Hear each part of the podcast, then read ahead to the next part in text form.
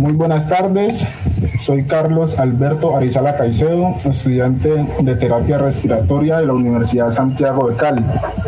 El presente podcast es un ejercicio académico del programa de terapia respiratoria realizado para el curso de bioética con el docente Pedro Pablo Aguilera desde la Universidad Santiago de Cali. Cabe resaltar que lo que se dice aquí no se hace bajo ningún interés en especial. Hoy trataremos sobre el tema casos y usos de los principios de la ética biomédica en terapia respiratoria. El día de hoy nos encontramos con el docente Víctor Hugo Estupiñán, terapeuta respiratorio y docente de la Universidad Santiago de Cali del programa de terapia respiratoria, profesional con alta trayectoria en el área de pediatría. Doctor Víctor Hugo, muy buenas tardes. Buenas, buenas tardes a todos. Eh, yo soy docente del programa de terapia respiratoria, eh, especialista en la parte pediátrica. Eh, trabajé o laboré en, dos instituciones de aquí de la, ciudad de Cali, en las unidades de cuidados intensivos. actualmente pues estamos en, la, en el programa de terapia respiratoria respiratoria en el área de pediatría. Doctor Hugo, a continuación le voy a hacer presentación de un caso y para lo cual solicito que usted dé su intervención acerca sobre qué principios bioéticos están explícitos dentro de este caso.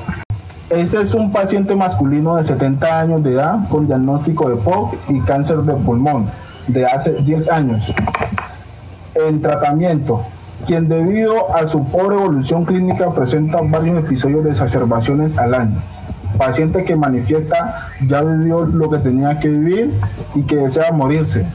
Es hospitalizado por su condición clínica y el cirujano decide realizar una neumonectomía derecha, por lo que el paciente se rehúsa. Se llama al familiar para que trate de hablar con el paciente y lo convenza de hacerse el procedimiento paciente no cede ante las súplicas de su familiar. Posterior a esto, el paciente solicita que lo dejen ir a morir a su casa, que no quiere estar más en el centro asistencial, para lo cual decide hacer una carta donde manifieste que en dado caso él se complique, no le realicen ningún procedimiento para tratar de salvar su vida. Eh, bueno, o sea, el, el caso es un caso, diría que no es muy común ¿no? en, la salud, pero sin embargo se pueden presentar, ¿no? Eh, es muy claro, es muy claro que el, paciente eh, requiere,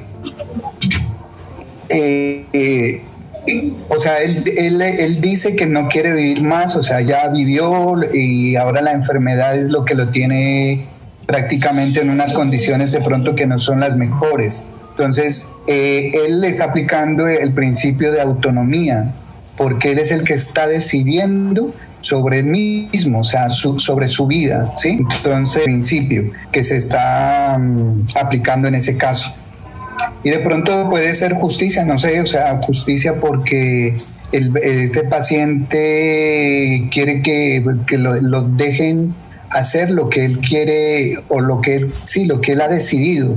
Sí, en ese caso es pues de que se vaya para su casa y pueda estar tranquilo, que prácticamente eso sería lo ideal para los pacientes que son terminales, ¿no? Porque muchas veces los pacientes tienden a morir en los hospitales en una forma sola y sin compañía. Entonces, eso lo, lo, lo que yo veo en ese, en ese caso.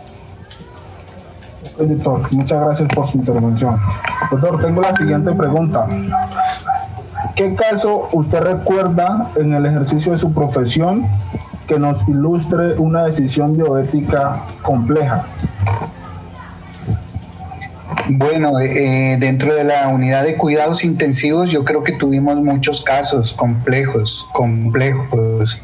Igual creo que estas decisiones de decisiones no se hacen solos, ¿no? Cuando se habla de, de, la vida, Eh, yo recuerdo que cuando estuve en la unidad de cuidados intensivos neonatales, eh, algún paciente con malformaciones congénitas, el médico nos reunía a la mamá, al papá, eh, y, y habíamos dos personas adicionales en el cual el médico exponía el problema a la mamá o a la familia diciéndole, este es el problema y esta es la decisión, o sea, como las posibles consecuencias de, esa enfermedad, ¿sí? Y realmente la decisión no se tomaba solo, sino la tomaban, era entre conjunto, era familia y la parte médica, ¿sí?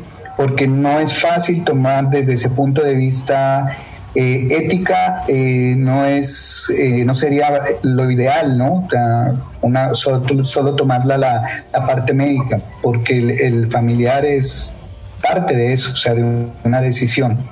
Eso es lo que yo lo que yo recuerdo pero eran pacientes de pronto con malformaciones que necesitaban decidirse.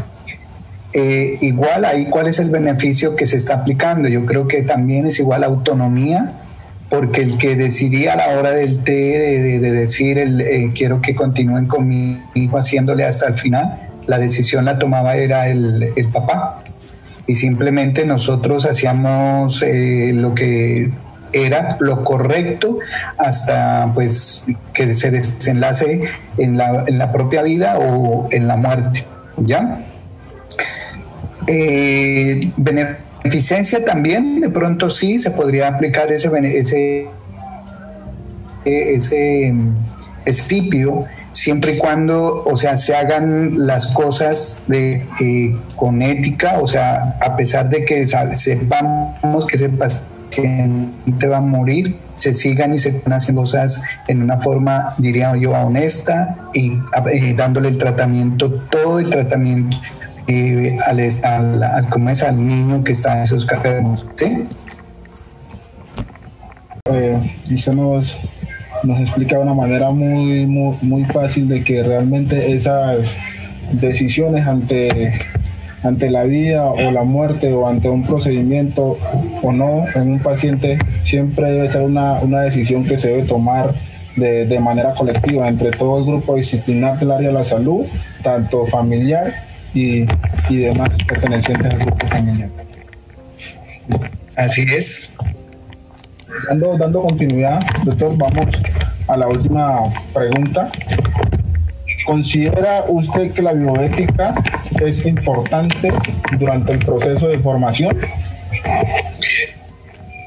Eh, total, totalmente de acuerdo, porque si no hay ética, seríamos personas de algo, hacer lo que quisiéramos, experimentar, eh, hacer cosas tal debidas. Hablamos de ética, la ética es que se debe hacer. Eh, buscando siempre, siempre, siempre el beneficio de, de, una, de una persona. Entonces, yo creo que es fundamental. La ética en, en la parte de la, de la, salud es fundamental, ya sea para una toma de decisión, eh, para un tratamiento o para eh, decidir cualquier, cualquier cosa que se haga a un paciente, cualquiera. Por más pequeña que sea el, el tratamiento, es importante. Bueno, doctor Víctor Hugo, eh, muchas gracias por su intervención y por haber estado con nosotros en esta tarde.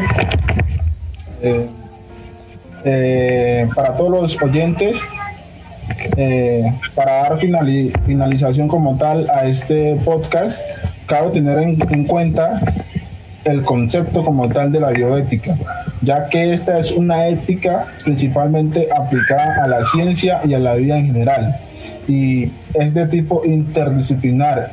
¿En qué medida es de tipo interdisciplinar? En la medida que actúan como tal otras disciplinas como la medicina, el derecho, la política, la economía, la filosofía, entre otras. Y esta principalmente tiene como objetivo las acciones que realiza como tal el hombre sobre la vida en general. ¿Listo? Entendiéndose por por vida general, toda vida vegetal, animal y humana, que realmente el hombre como tal tiene acceso a ella y que puede generar, según sus acciones, ciertos tipos de alteraciones. Doctor Víctor Hugo, muchas gracias. Autorizo toda la, la, pues el consentimiento de la información y todo que se, la que se dio en el podcast